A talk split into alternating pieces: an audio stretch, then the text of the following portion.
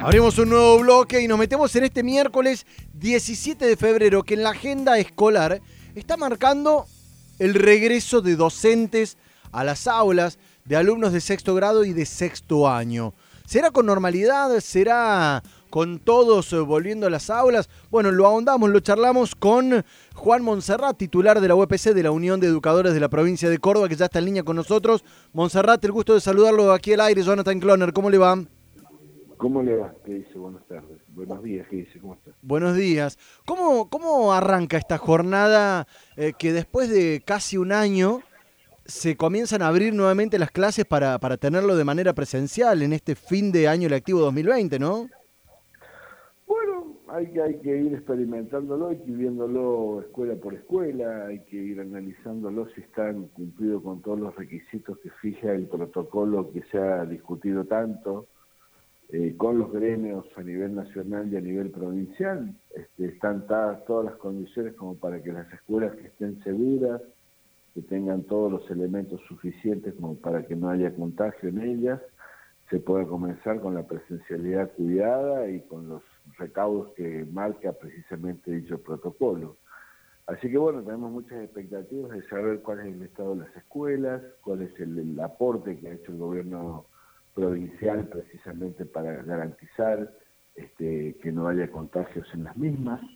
Así que bueno, vamos a ir viendo escuela por escuela, en algunos lugares no va a haber ningún tipo de dificultad, en otros lugares sí lo va a haber y vamos a ir relevándolo palmariamente día por día. ¿Tiene un número estimado de cuánta gente se movilizará entre docentes y alumnos en la jornada de hoy? No, no, no, eso no lo tengo, no lo tengo precisado de ninguna manera porque no tenemos datos ciertos de cómo ha ido todo este proceso de revincular a los alumnos en los primeros 15 días de febrero. Hubo un programa por parte del gobierno nacional, financiado por el gobierno nacional, precisamente para intentar revincular a aquellos alumnos que habían perdido conexión con la escuela en el año 2020. Desconocemos los resultados Así que bueno, es muy difícil determinar con toda claridad cuántos de esos chicos se han podido revincular y cuántos de los chicos este, que, este, que no han podido cumplir con las metas pedagógicas del 2020 están en condiciones de comenzar las clases en el día de la fecha. Monserrat, lo consulto a usted personalmente y si ha hablado con colegas, eh, profesores, profesoras, ¿qué sensación eh, les deja esto de volver a las aulas? Digo, más allá de los protocolos y de las cuestiones que no son menores, por supuesto, ¿qué sensación les deja volver a la presencialidad después de casi un año? Bueno, nosotros somos básicamente presenciales, nuestra tarea básicamente se basa en eso, así que por un lado hay una gran expectativa de retomar la misma, el mismo, la cuestión vincular que teníamos con nuestros alumnos y las familias. Esperemos que eso se dé de, la manera que nosotros lo imaginamos, o por lo menos como lo dejamos presentado en el mes de marzo del año pasado. Este, sin duda que la sociedad ha cambiado, sin duda que hay muchos otros factores que han intervenido y que intervienen hoy en la sociedad, así que bueno, queremos ver si realmente esos vínculos se mantienen estables, y con la fuerza y energía que nosotros lo imaginamos.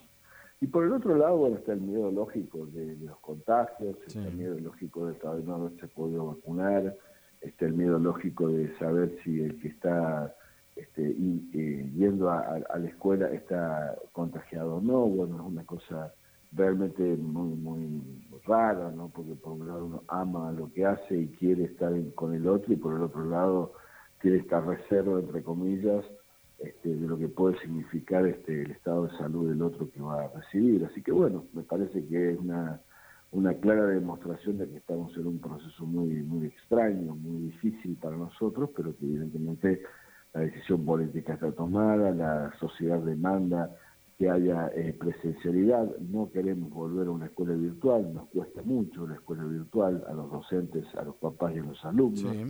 Así que bueno, vamos a intentar retomar cierta cuota de normalidad con la presencialidad y esperemos que esto no haga volver a fases 1 o a fases anteriores como lo está pasando en Europa. En Europa está pasando eso, digamos. ¿sí? Intenta siempre, particularmente en la escuela, retomar la normalidad y dadas las condiciones sanitarias, los epidemiólogos recomiendan volver a cerrarlas. Esperemos que no ocurra eso en Argentina. Estamos hablando con Juan Monserrat, titular de UPC, y esto que, describía me parece que la sensación de que tenemos todos aquellos que en algún momento estuvimos eh, trabajando desde la casa y volvemos, ¿no? De, no saber si el otro está bien o no, si uno está bien o no, pero ahí es la responsabilidad individual. Quería hacerle la última consulta, Montserrat, con respecto a esto que menciona, la vacunación. Van llegando muy poquitas, pero van llegando vacunas. Y ya se comienza en la etapa de vacunar a docentes mayores de 60. ¿Tiene alguna precisión acerca de cómo viene, si ya se han comenzado a vacunar docentes mayores de 60? Sí, ya están prácticamente están todos vacunados, todos los que entraron al CI, todos los que pidieron el turno están vacunados, pero fue muy poquito, son unas mil personas un universo de casi 88 mil, 89 mil personas, o sea, el universo que se ha vacunado es muy pequeño, así que bueno, esperemos que con las vacunas que están llegando hoy, durante la semana, ya se pueda este, realizar un proceso este, más, más firme de vacunación y nos dé cierta tranquilidad. La vacunación no es una panacea tampoco.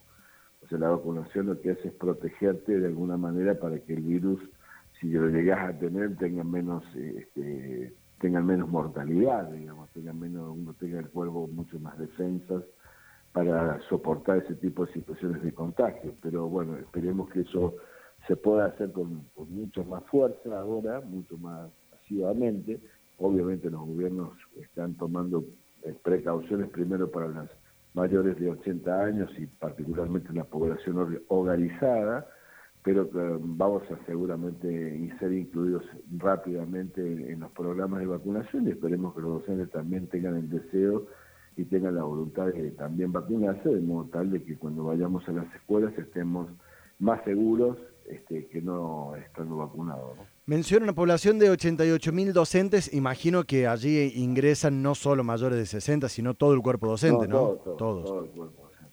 Bien, ¿Tiene, ¿tiene desagregado cuántos son los mayores eh, que todavía que podrían estar en edad jubilatoria y que todavía están en actividad?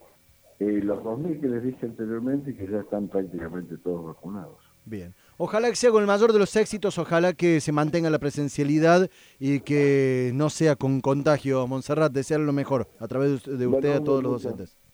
Para usted también, muchas gracias y así será. Hasta luego. Con la mejor onda. Muy bien, hasta luego. Juan Montserrat de la UPC aquí en la 91.3.